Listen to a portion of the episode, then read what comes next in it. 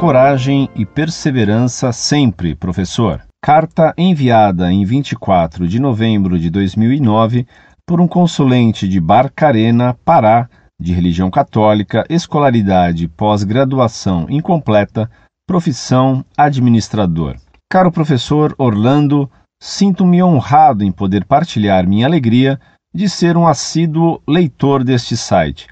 Em outra ocasião, disse-lhe que este serviço é mais que um instrumento de informação e formação, que, acima de tudo, é uma milícia que luta e atua na Igreja, defendendo-a e denunciando as mais perigosas heresias que chegam disfarçadas e atreladas ao relativismo e modernismo no seio da Igreja, estes tempos tão combatidos por Bento XVI.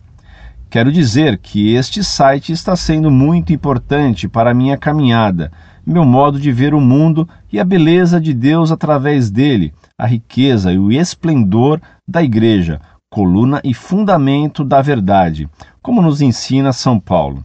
Principalmente de poder ver na tradição e no magistério a magnitude do legado deixado pelos grandes apóstolos e doutores que se tornaram pilares da autêntica fé. Por fim, peço que Nossa Senhora sempre abençoe o Senhor e toda a sua equipe para sempre estarem firmes e cingidos contra toda e qualquer investida do maligno. Aliás, quando o senhor virá a Belém do Pará para passear ou mesmo dar alguma palestra?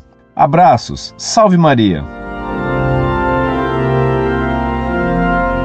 Muito prezado, salve Maria. Muito obrigado por suas palavras e votos. Peço-lhe que reze por nós da Montfort para que nos mantenhamos sempre fiéis, defendendo a fé nas muralhas da Santa Igreja Católica Apostólica Romana, fora da qual não há salvação.